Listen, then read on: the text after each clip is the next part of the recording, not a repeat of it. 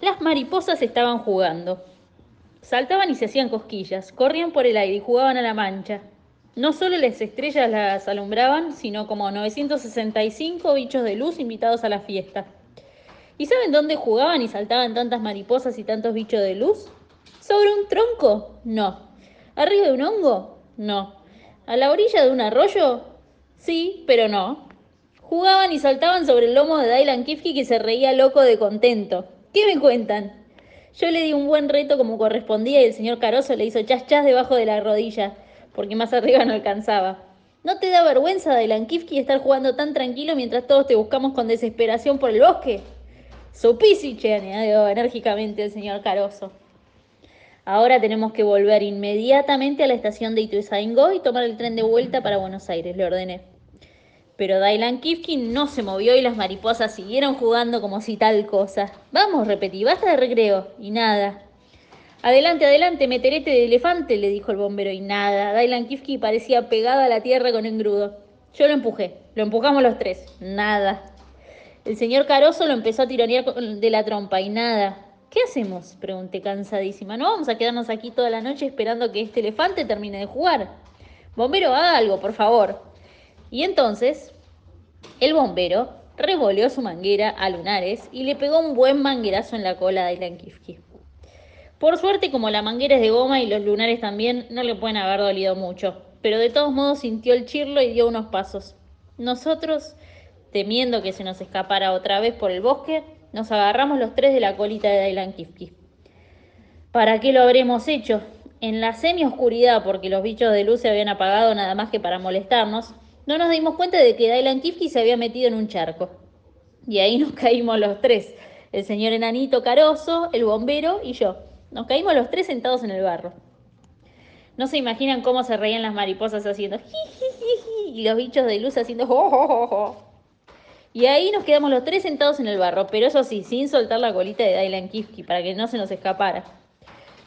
Tanto le tiramos de la colita que al fin zapate. Él también cayó sentado en el barro. Y claro, nos salpicó de lo lindo, la cara, el pelo, el cuello. Nos pusimos a hacer pucheros. Dylan Kifke seguía sentado en el barro, porque como es tan grandote no se podía hacer upa solito. Nosotros también seguíamos sentados en el barro, porque sí, por fin, el bombero, dando muchas vueltas y resbalando de lo lindo, consiguió levantarse, arreglarse la chaqueta, enderezarse el casco y desenredar su manguera.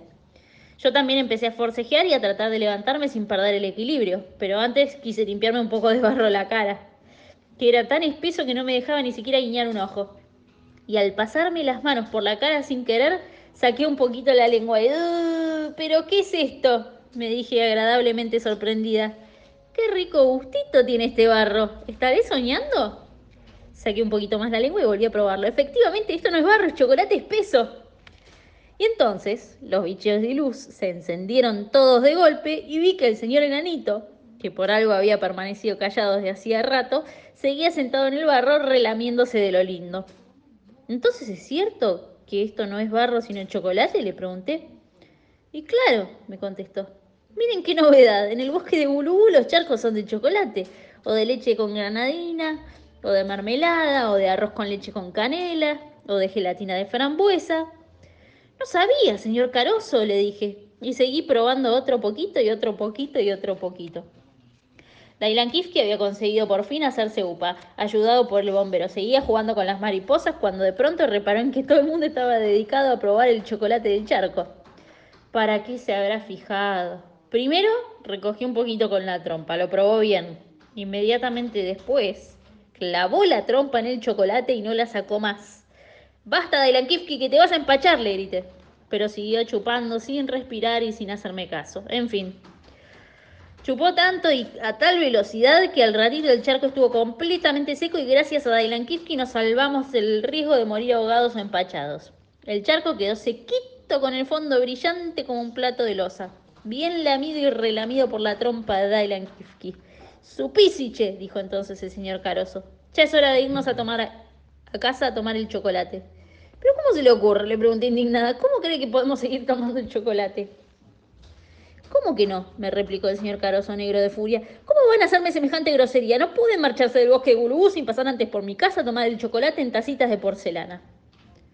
Señor Caroso, usted es muy atento, pero Comprenda que ya llevamos varios días fuera de casa, que salimos solo para, para pescar a Kifki por el cielo y ahora que lo hemos conseguido, no podemos seguir vagando eternamente por el bosque de Gulbú. ¿Usted rechazaría una invitación de la reina de Inglaterra? me preguntó mirándome fijamente. No, no señor Caroso, balbucié. ¿Rechazaría una invitación del Shah de Persia? No, no, señor Caroso. ¿Rechazaría una invitación del primer ministro de Kenia? No, señor Caroso. ¿Le haría un desaire a Blancanieves y los siete enanitos? Señor Caroso. ¿Y entonces por qué a mí y solo a mí me dice que no, eh? Preguntó furibundo arrojando su gorra al suelo. Y entonces comprendí que no tenía más remedio que aceptar su invitación. Total, una aventura más. Allá nos fuimos, los tres, de vuelta a buscar al resto de la comitiva. Dimos dos o tres pasitos por el bosque al oscuro, solo alumbrados por los bichos de luz que estaban medio dormidos. Sentíamos tal cansancio que los pies no nos caminaban y las piernas no se nos movían. Entonces, ¿saben lo que hizo Dylan Kifke? El solito, sin que nadie se los pidiera, se arrodilló y nos alzó con la trompa montándonos a los tres sobre su cabeza. Y salió el trotecito mientras nosotros canturreábamos la marcha de San Lorenzo, pero con tanto sueño que parecía más bien el arroz de San Quintín.